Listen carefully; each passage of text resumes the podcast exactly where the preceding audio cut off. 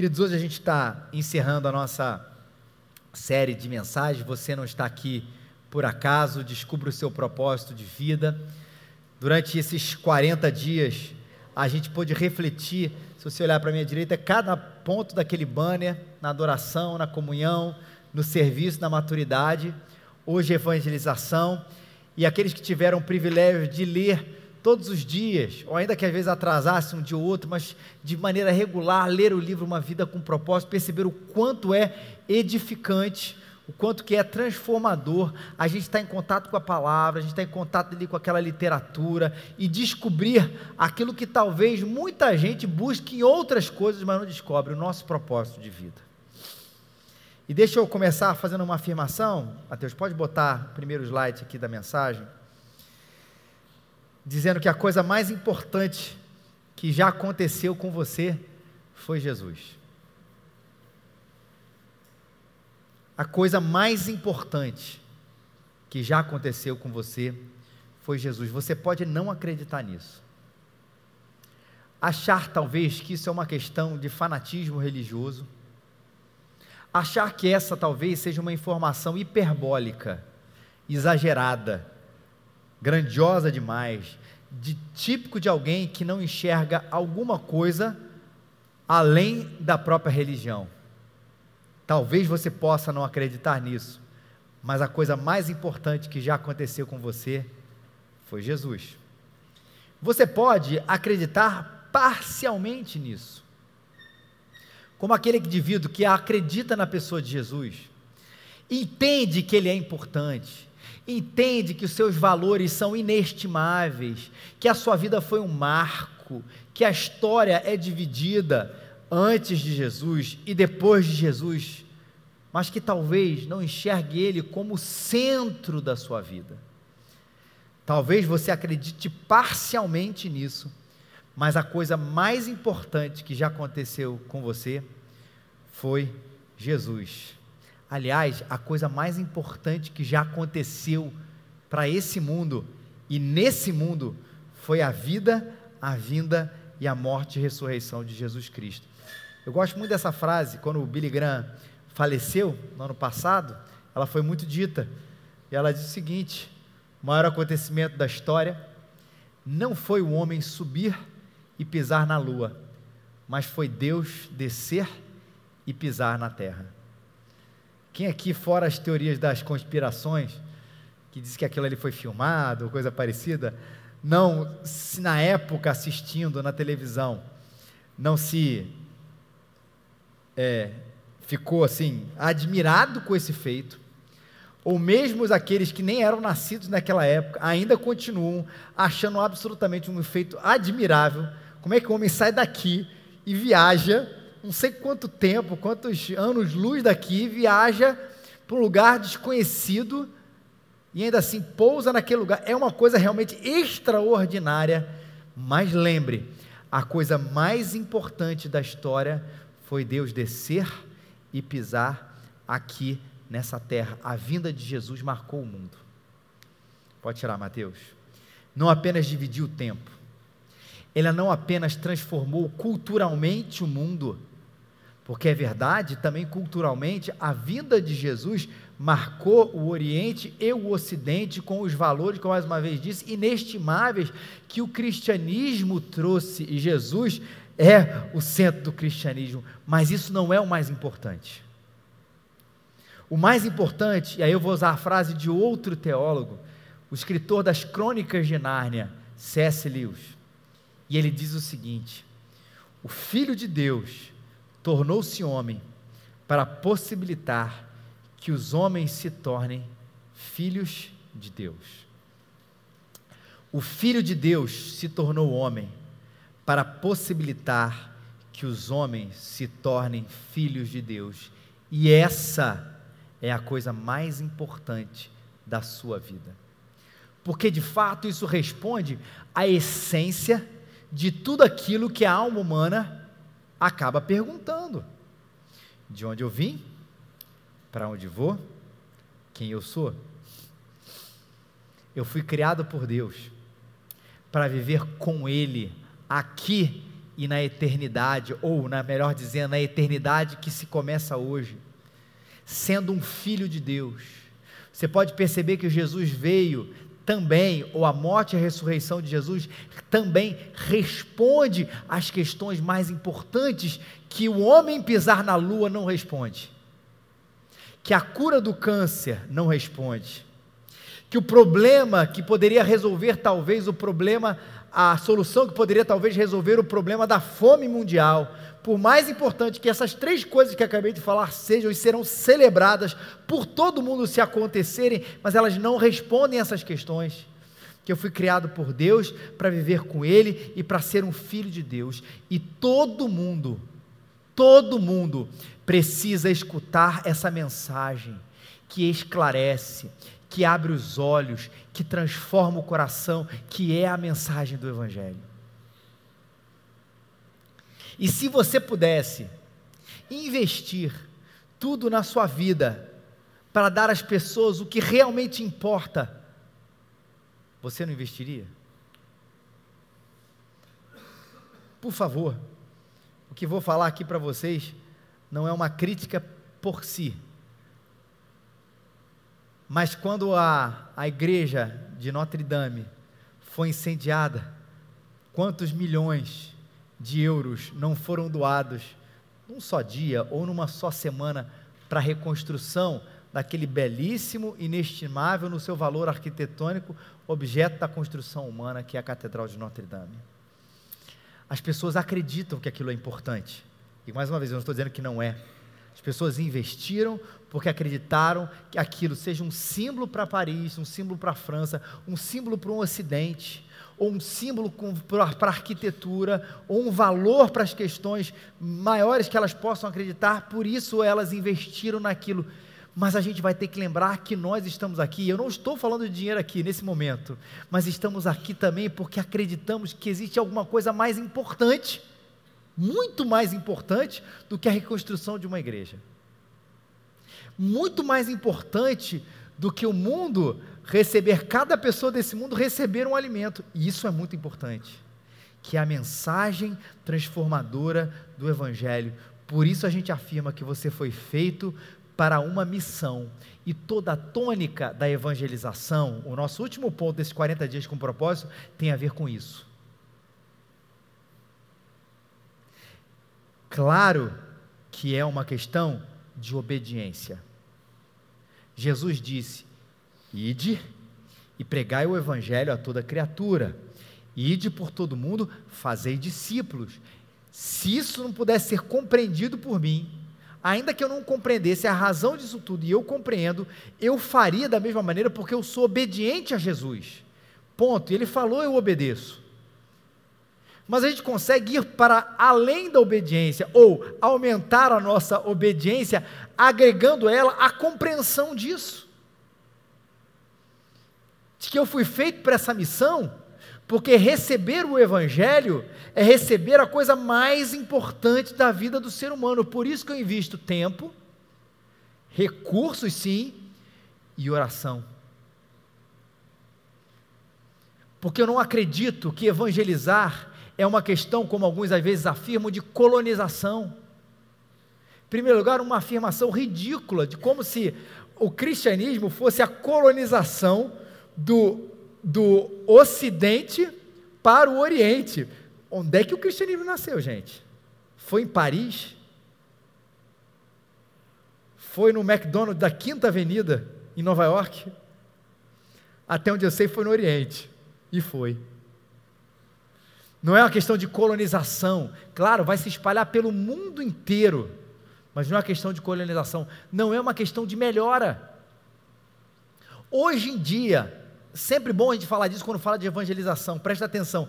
Hoje em dia, por causa da liquidez dos valores, as pessoas estão olhando para os valores judaico-cristãos com admiração. É a volta daquilo que há pouco tempo era chamado de retrógrado para algumas pessoas. Algumas pessoas estão se voltando para isso e falam assim, cara, algum tempo atrás eu achava isso retrógrado, mas a coisa hoje em dia está tão bagunçada, está tão líquida, está tá tão é, deixado de lado que, peraí, o, o que, que deu certo? Ih, caramba, aqueles valores judaicos cristãos eram importantes. Então, muitas vezes, aí sim, algumas nações do Ocidente estão se voltando para os valores, entendam bem, os valores do cristianismo, porque estão vendo a, a bênção ou a, a, a coisa boa que isso traz, os valores que isso traz, trazer os valores do cristianismo, os valores que isso traz para uma nação. Mas por mais que uma nação melhore com os valores judaico-cristãos, entendam bem, evangelizar não é uma questão de melhora ou um suposto progresso, não é isso. Não é uma questão de talvez um progresso cultural, como às vezes enxergavam a questão da evangelização, ou enxergam, infelizmente, até hoje, quando a gente vai falar de evangelização de indígenas, por exemplo. Que os indígenas têm uma visão absolutamente equivocada, que eles têm uma, uma religião que é intocada, intocável. E que quando a gente vai, o grupo dos cristãos vai trazer o evangelho, vai levar o evangelho, é uma questão de achar que o evangelho vai trazer um progresso cultural para uma tribo indígena. Não é verdade. A razão pela qual as pessoas se deslocam de uma cidade grande, bem organizada, bonita, confortável, e vão para uma tribo, a questão que faz com que as pessoas vão para onde elas estão, para um interior remoto, do Oriente para o Ocidente, do Ocidente para o Oriente, do Norte para o Sul, do Sul para o Norte, é porque nós acreditamos que o ser humano precisa ser reconectado com o seu Criador. E essa é a mensagem do Evangelho. Essa é a razão. E isso é o mais importante. E que fique claro aqui: é o mais importante porque, afinal, não deve ser a nossa única motivação, não, tá, gente? Mas, afinal, tudo um dia vai acabar. Vai ser refeito. E só estará com Deus aqueles que reconhecem que Jesus é o seu único Senhor. Nesse momento, a história da arca de Noé é uma boa, a, a, uma boa maneira de comparar o nosso tempo. Não que a mensagem da Arca de Noé seja sobre isso. Mas olha, um dia, Deus, né, lá para quem conhece a história da Arca de Noé, falou assim: ó, vou, vou mandar um dilúvio. Noé constrói essa arca, você, sua família, os animais vão entrar que eu vou destruir aqui a humanidade. O que isso tem a ver com evangelização? É a urgência do chamado. Gente, entra na arca. E entrar nessa arca não significa entrar de fato num barco, como se isso aqui fosse de fato tudo inundado. É vem para Cristo. É vem para Cristo. Porque de fato, como nos tempos de Noé, tudo isso acabará.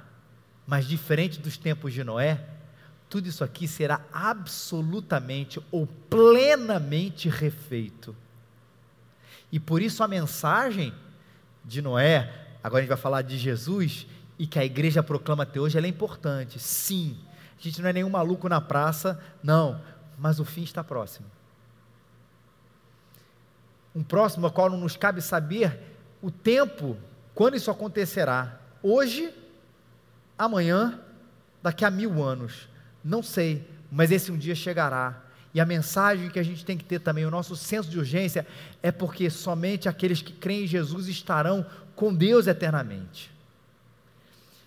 E no final da história, o rico, o pobre, o negro, o branco, o índio, o ocidental, o oriental, o que estudou, o que não estudou, estará com Deus.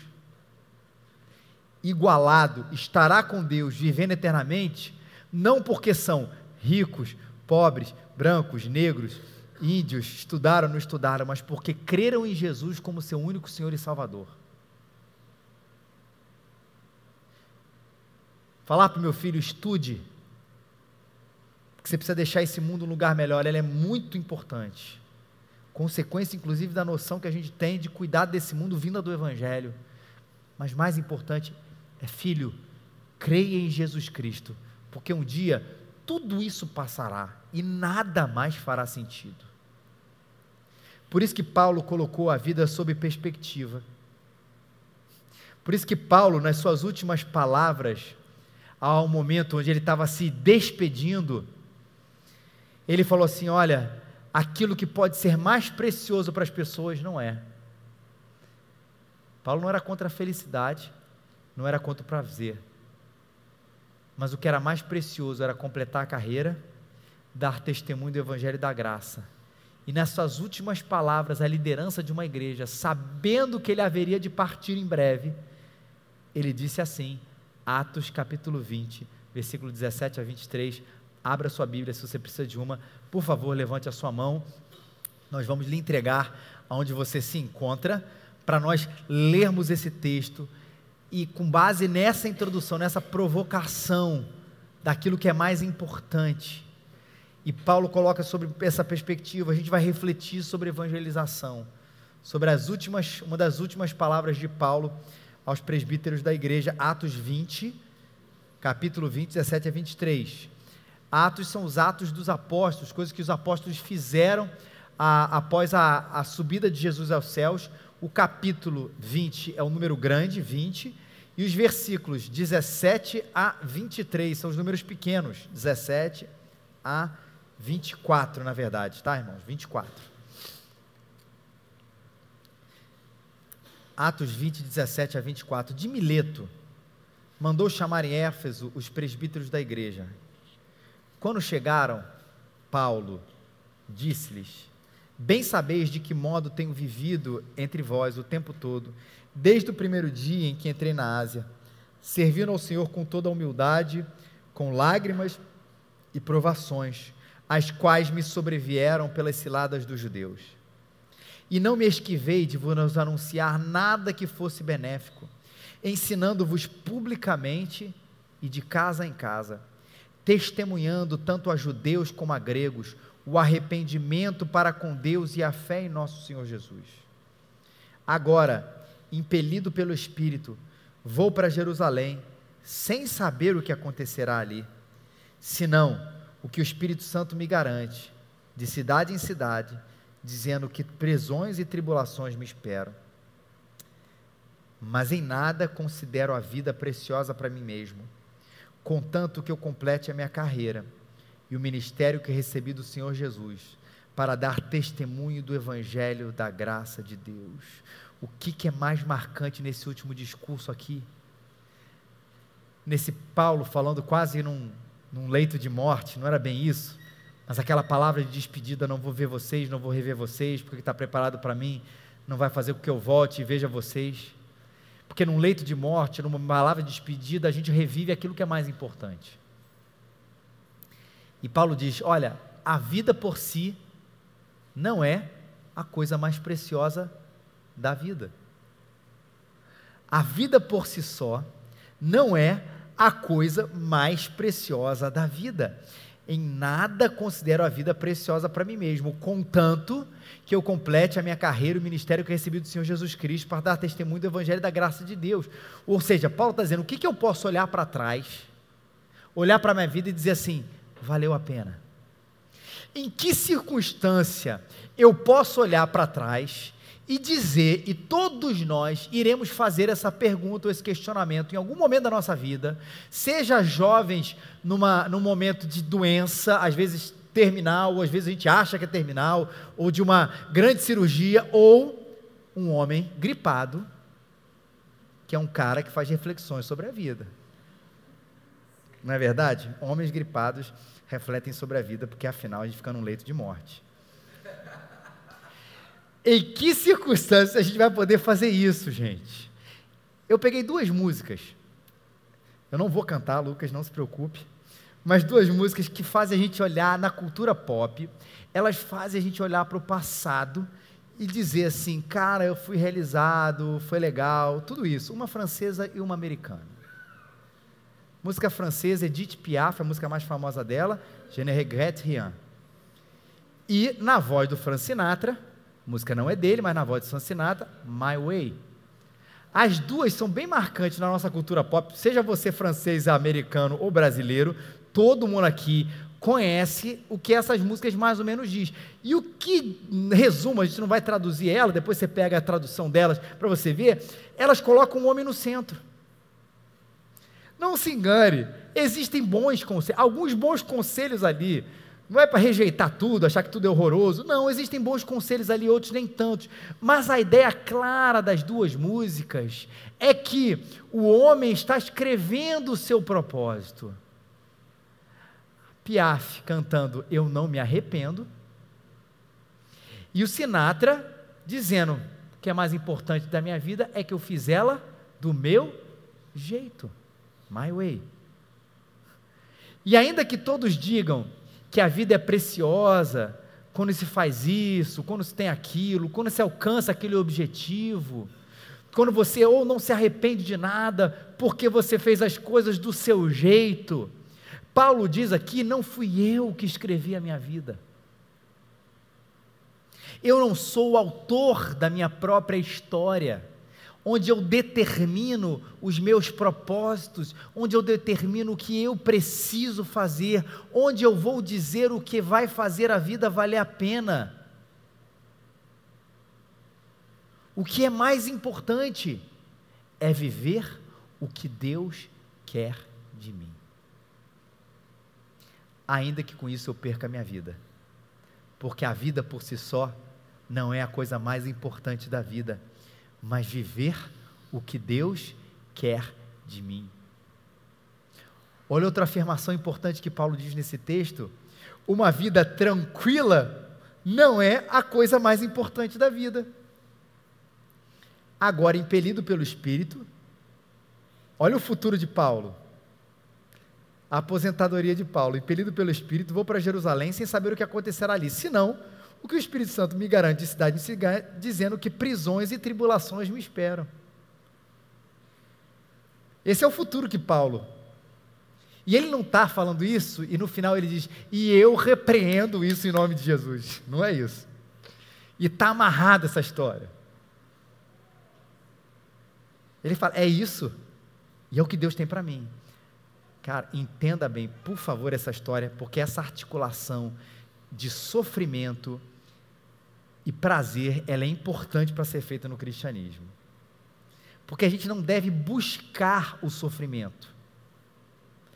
Ninguém vai para a rua para achar briga. A gente não vai para a rede social para procurar perseguição cristã. A gente não vai, maluco, para a Coreia do Norte com cartaz escrito aí lá no meio da praça: Eu amo Jesus e vou plantar uma igreja aqui agora. Você não vai para fazer isso lá, buscar essa tribulação e prisão de cidade em cidade. Eu sou feliz de a gente viver no Brasil um lugar, sim, de liberdade religiosa, aceitação do Evangelho, ainda que você diga, não, mas tem essa perseguição, esse aqui, cara, no espectro mundial a gente está bem pra caramba, não tem nenhum policial ali na porta impedindo que esse culto aconteça como tem acontecido muito na China, procure essa informação. Não sai no Jornal Nacional, não sai na Globo News, não sai no Jornal da Band, do SBT, em lugar nenhum. Mas é verdade. Como hoje, ontem, queimaram não sei quantas igrejas no Sri Lanka. É estranho queimar igrejas no Sri Lanka na Páscoa. Que coincidência. É porque não foi um fogo acidental. E aí eu não me refiro nem à questão da Notre Dame lá. Mas não foi um fogo acidental foi gente querendo destruir não apenas a, a uma escola ou coisa parecida, mas são igrejas. Isso tem a ver com perseguição ao cristianismo hoje em dia. E a gente vive no Brasil, mas ao mesmo tempo, a medida da vida não pode ser medida pela tranquilidade externa que a gente vive.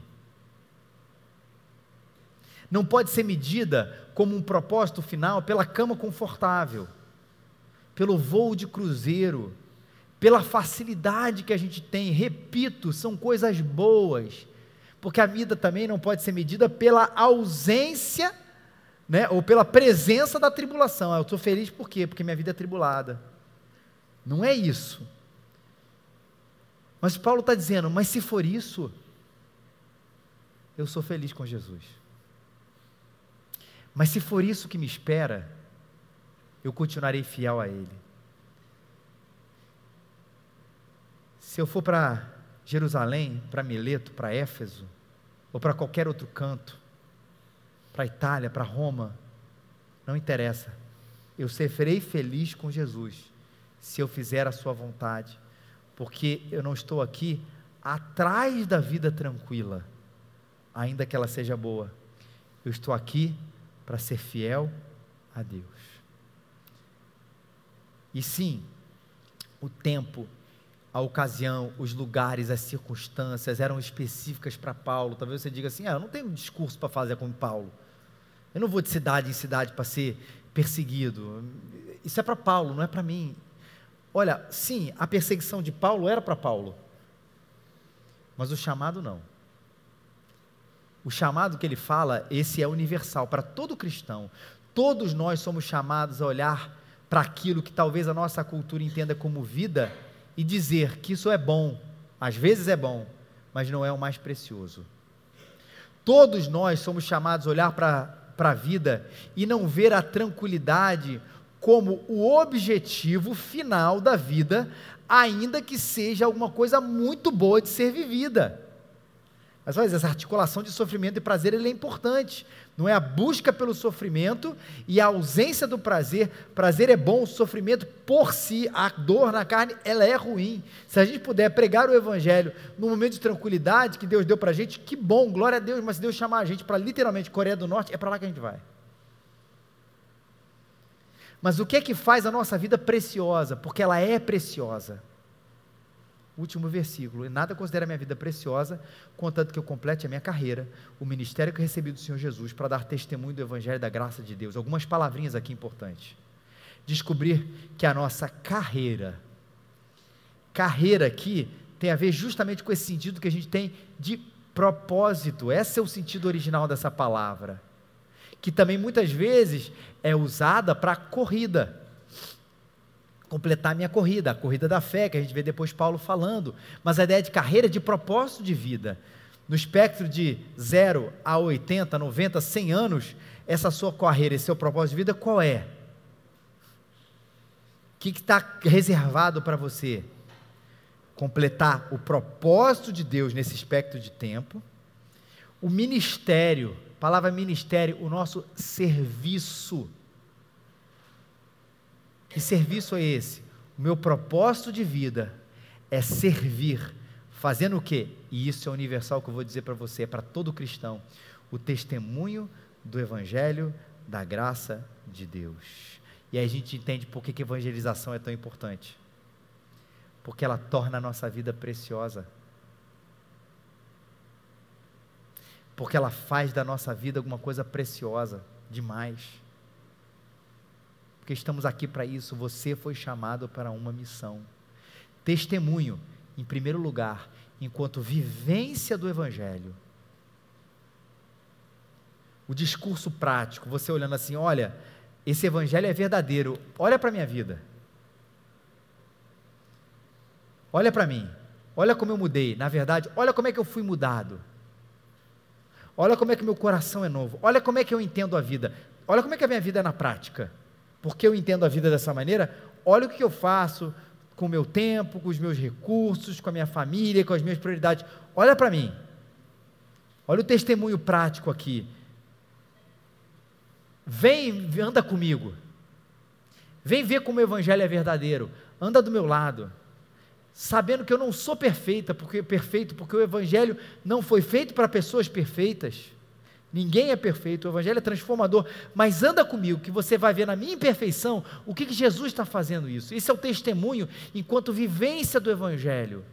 O meu propósito, a minha carreira, a minha grande carreira, não é ser, e coloca aí a sua profissão, a número um, a sua carreira, o seu principal ministério é testemunhar o Evangelho da graça de Deus com a sua vida, mas também testemunhar enquanto proclamação, divulgação, anunciação, pregação do Evangelho. E Paulo é engraçado que ele vai escrever justamente isso também um pouquinho antes, quando ele vai dar uma certa, um certo relatório àqueles presbíteros ali, a liderança da sua igreja. Ele, eu não me esquivei de vos anunciar nada que fosse benéfico, eu vos ensinei publicamente e de casa em casa. Testemunhei tanto a judeus como a gregos o arrependimento para com Deus e a fé em nosso Senhor Jesus Cristo. Não é à toa que Paulo está falando dessas dimensões aqui. Paulo disse: Eu anunciei, eu preguei o Evangelho publicamente e de casa em casa. Ou seja, o Evangelho é uma notícia pública, ele é para que todo mundo saiba, e ele é também, aqui nessas palavras aqui dele, para edificação da igreja, não é aqui a ideia do pequeno grupo em si, mas também para poucas pessoas e para muitas pessoas, de maneira pública e de maneira privada. Paulo vai dizer: testemunha a judeus como a gregos. Paulo falava do mesmo evangelho, mas de maneiras diferentes, quando queria alcançar o judeu e quando queria alcançar o grego. Ou seja, o que ele está dizendo é: eu falei de tudo para todo mundo e em todo lugar. Eu falei do arrependimento, da fé em Jesus Cristo para todo mundo e em todo lugar, porque essa é a minha carreira. Aliás, essa é a carreira de todo cristão. Essa é a sua, a sua carreira. Todo mundo se converteu quando Paulo pregou? Não. Todo mundo se converteu quando Jesus pregou? Não. Mas Paulo não deixou de fazer uma coisa: semear.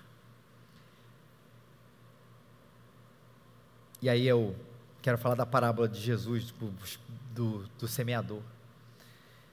Jesus conta uma história dizendo que eis que um semeador saiu a semear. E a semente, sim, é a divulgação, é o evangelho, é a palavra de Deus, é falar de Jesus.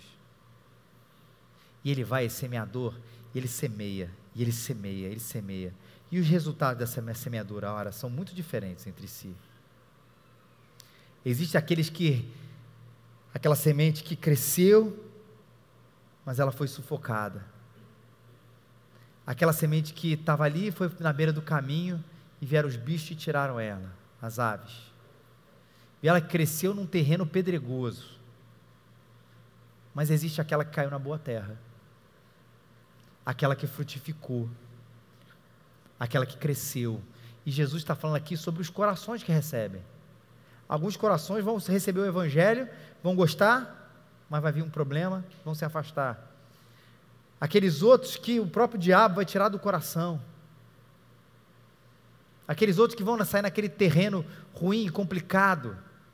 Mas o fato é que algumas vão crescer. O que cabe a nós é o que? Semear. E quando essa semente cresce, e quando ela floresce, e quando ela frutifica, a gente se alegra com isso. A gente se alegra com os céus que se alegram. Uma palavra, uma palavra muito conhecida de Jesus. Eu vos digo que, do mesmo modo, haverá mais alegria no céu por um pecador que se arrepende do que por 99 justos que não precisam de arrependimento. A gente tira a ideia de que quando um pecador, quando uma pessoa, quando você se arrepende, a festa no céu, a alegria no céu. E o que, que coube a gente nesse processo de festa no céu? O que, que nessa festa do céu a gente contribuiu?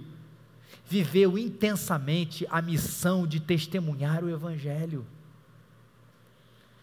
A conversão, a mudança do coração coube ao Espírito Santo, mas a gente coube essa semeadura e ao mesmo tempo essa celebração da festa, de se alegrar junto, de se alegrar que o sacrifício de Jesus é capaz de salvar qualquer pessoa. Ele tem o poder de salvar qualquer pessoa. Ele vai salvar apenas aqueles que são escolhidos por Ele, mas Ele tem o poder de salvar o homem. Porque o Evangelho é isso o poder de Deus para a salvação daqueles que vierem a crer nele, de transformar o coração, de reconectar o homem ao seu Criador, de ver o homem de reconhecer e se arrepender dos seus pecados, do seu erro, da sua vida distante de Deus. E descobrir que ele não tem força de se agarrar em Deus. E a Páscoa é a lembrança de que não foi o homem que foi em direção a Deus para ser salvo, porque esse homem nunca conseguiria transpor esse abismo. Mas de que Deus amou o mundo de uma maneira tão grande que mandou o seu filho Jesus para que todo aquele que nele cresce fosse salvo. Por que, que fosse salvo? Porque Jesus pegou os pecados, o ser humano colocou sobre si e disse: está pago, está consumado. Eu posso salvar vocês. Vocês, perdão, não podem se salvar, mas eu posso salvar vocês. Você não pode se tornar filho de Deus, mas eu posso fazer você se tornar um filho de Deus. E a Páscoa a gente celebra isso. Celebra que na Páscoa a gente ganhou vida a gente ganhou um Salvador. a gente ganhou a nossa carteira de identidade principal, que não é o nosso nome, que não é o nosso salário, que não é os lugares onde a gente foi, que não é a nossa ascensão social, a nossa identidade é eu sou filho de Deus. E o que é que você vai compartilhar nessa Páscoa? A gente sempre diz: nada contra o chocolate, é bom. Mas o que a gente vai compartilhar nessa Páscoa é a vida que Jesus traz. Porque não é só chocolate. Nada pode trazer a vida que Jesus traz, a não ser o próprio Jesus.